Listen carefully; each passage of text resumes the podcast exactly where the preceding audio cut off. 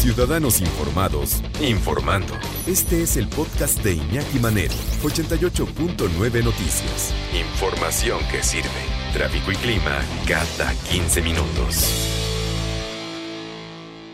¿Por qué los animales no son un regalo? Un regalo ni de Navidad, ni de Reyes Magos, ni del conejo de Pascua, ni de la gran calabaza, ni de nada. No, no son un regalo. Son seres vivos y hay que comprometerse con ellos. Mi querido Per Rodrigo González, especialista en comportamiento de perros, director de la Asociación Ladridos Ayudando y de la Escuela Canina Humanos Ladrando. ¿Cómo está, Rodrigo? Buenas tardes. Hola, Iñaki, humanidad que nos escucha. Pues aquí tocando este tema que es ya eh, anual, eh, que es básicamente concientizar a los Reyes Magos y a Santa Claus y a todos aquellos que tienen la loca idea de regalar un ser vivo, eh, pues siendo esto obviamente completamente incorrecto sobre todo porque va ligado a personas que son abusivas, me refiero desde luego tanto a criaderos establecidos y clandestinos, incluidas tiendas de mascotas, en donde tienen a los animalitos en situaciones no, aptas, en peceras, por ejemplo, eh, y que son separados de sus mamás básicamente para convertirse en un producto más de la época, eh, cuestiones que no tomamos en cuenta porque nos dejamos llevar por las emociones que van ligadas básicamente a el deseo de nuestros hijos, eh, pero pues bueno, volvemos a lo mismo, no estás regalando un, objeto, es un ser vivo. Y estas personas que mencionaba yo anteriormente respecto al maltrato y abuso que tienen con las mamás de los cachorros, eh, pues bueno, crean eh, problemas con los que vamos a terminar lidiando nosotros, como pueden ser problemas de salud o de comportamiento que lleven incluso a que el animalito que acaba de llegar a casa muera en pues, a los pocos días. Y esto entonces ya se convierte en una experiencia extremadamente desagradable y negativa para, pues, para nuestra familia en general, principalmente para los niños. Entonces yo creo que sí es muy importante eh, pues entender, insisto, resaltar estamos hablando de seres vivos, ya son varias las especies incluso de las que estamos hablando, porque desgraciadamente las tiendas ahora ya también nos ofrecen reptiles, insectos, entre otros, incluidas eh, pues especies silvestres, y al final esto pues no puede más que llevarnos a una experiencia muy desagradable.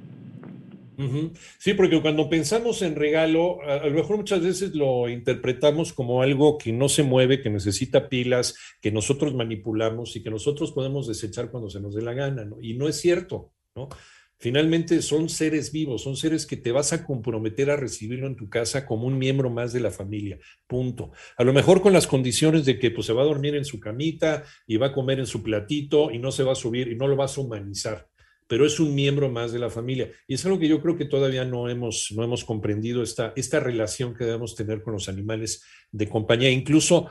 incluso para ellos, para su propio beneficio, hay que tratarlos como animales, claro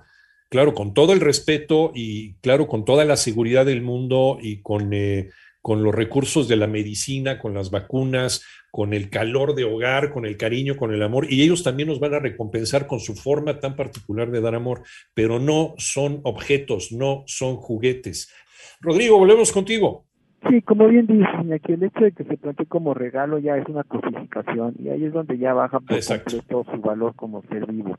y claro, lo que mencionas es finalmente real, es decir,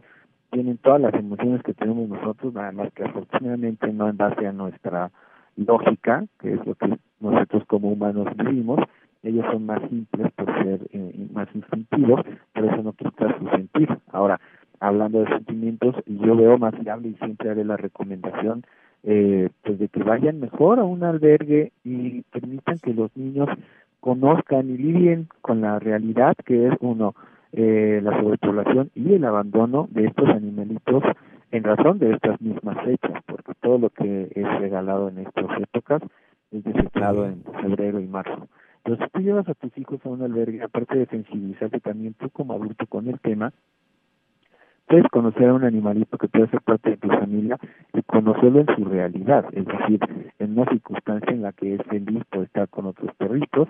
ya conoces cuál es su verdadero perfil. Eh, también hay cachorros y aún ahí, siendo cachorros, también los puedes evaluar, o ya los que estamos a cargo de los albergues ya los evaluamos y nos es más fácil guiarte respecto a qué tipo de animalito te puede funcionar mejor dado tu perfil, tus características porque aquí el problema es que finalmente nos guiamos por el capricho de una raza y luego no sabemos qué hacer con las características de dicha raza que tienen que ver pues a veces con su genética como pastoreo o, o, o etcétera, ¿no? Entonces, si tú vas a un albergue, no solamente eh, pues le da la experiencia al niño de levantar popos, alimentar, medicar, etcétera, todo aquello que vivirá ya con el animalito en casa, sino que le das el mensaje más importante que es que está salvando una vida. Yo creo que el, el poder ir al albergue y acatar las responsabilidades, aunque sea por un par de minutos con los animalitos que hay ahí, eh, nos pueden dar una guía de lo que vamos a vivir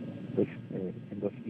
por lo menos 10 años con el animalito que queremos llevar a la casa. E insisto, aquí el extra es que estás eh, salvando una vida. Si vas a uno de estos lugares y no gastas una lana absurda, este a una persona que se dedica al maltrato y a la comercialización de vidas.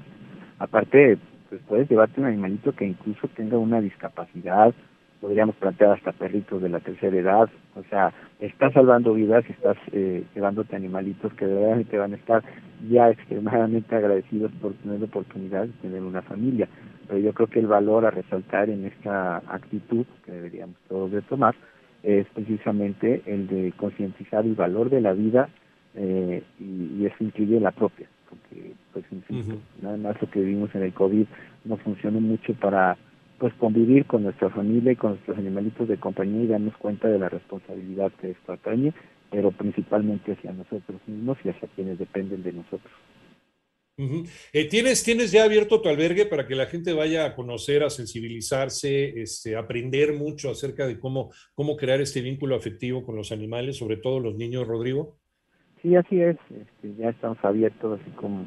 con el cuidado adecuado, obviamente con nuestros tapabocas, ¿no? Este, pero afortunadamente como es un espacio abierto, es menor el riesgo y pues últimamente incluso hemos tenido por desgracia y un poco a favor este la oportunidad de salvar cachorros entonces pues si lo que tiene es el capricho de un cachorro pues también estamos ahí para servirlos y enseñarles la energía que requiere esto el compromiso e indudablemente finalmente la felicidad si actuamos de manera correcta. ¿En dónde te encontramos, Rodrigo? Yo estoy en YouTube como Perfección 2 con número y en Facebook e Instagram como Ladrillos Ayudando 2 y Humanos Ladrando. Ahí es donde pueden encontrar a Perro Rodrigo González, especialista en comportamiento de perros, director de la Asociación Ladrillos Ayudando y de la Escuela Canina Humanos Ladrando. Recuérdenlo, no son regalos, es un compromiso para toda la vida.